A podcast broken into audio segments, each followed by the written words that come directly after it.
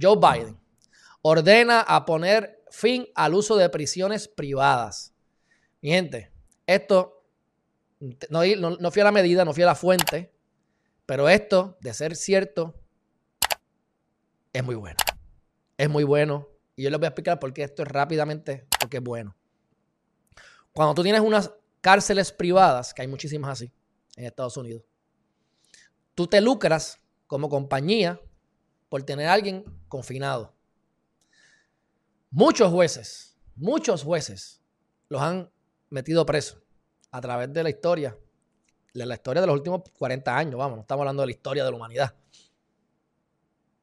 Por la cantidad de dinero que recibían de estas cárceles por debajo de la mesa para que estos niños de correcciones, de rehabilitación y corrección, corrección y rehabilitación, en las juveniles, los metieran presos.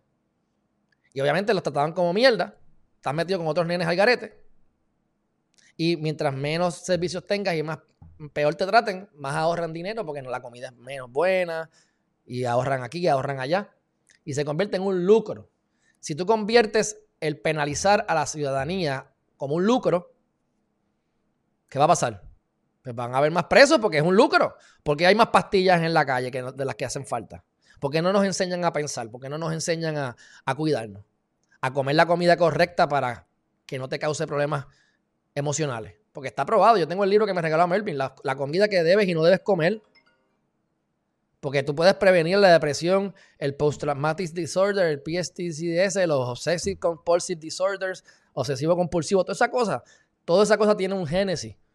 Y hay que atacarlo por muchas vertientes. Si hay, hay falta pastillas en algunos casos y hay químicos que se desajustan en, los, en, el, en, el, en el cerebro. Y yo lo veo también como el PAN y como, y como las ayudas federales, que pueden ser una ayuda momentánea de transición. Pero no me puedes decir a mí que no hay otras alternativas como modificar la dieta, porque entonces te envenenan con comida chatarra y no te enseñan entonces a alimentarte correctamente.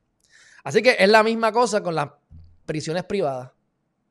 Muchos casos de jueces que por años estuvieron metiendo gente presa, especialmente los menores de edad, porque les daban dinero, carros, casa, especies, diferentes cosas, no necesariamente cash, para que se fueran a favor de, que, los, de que los metieran presos. Y después no saben por qué Alejandro Geriman tiende a tirar para para la defensa y no para la fiscalía. Más vale una persona, 10 eh, culpables en la calle que una persona inocente presa. Y esa es la política pública aunque no lo parezca. Bueno, buena noticia, Biden. Te felicito si eso es cierto. Vamos a ver si lo aplicas de verdad y qué es lo que van a hacer estas, estas compañías, porque si las compañías tienen los contactos, van a, a conseguir otro tipo de contrato. No sé cuáles, no sé cómo. Veremos a ver.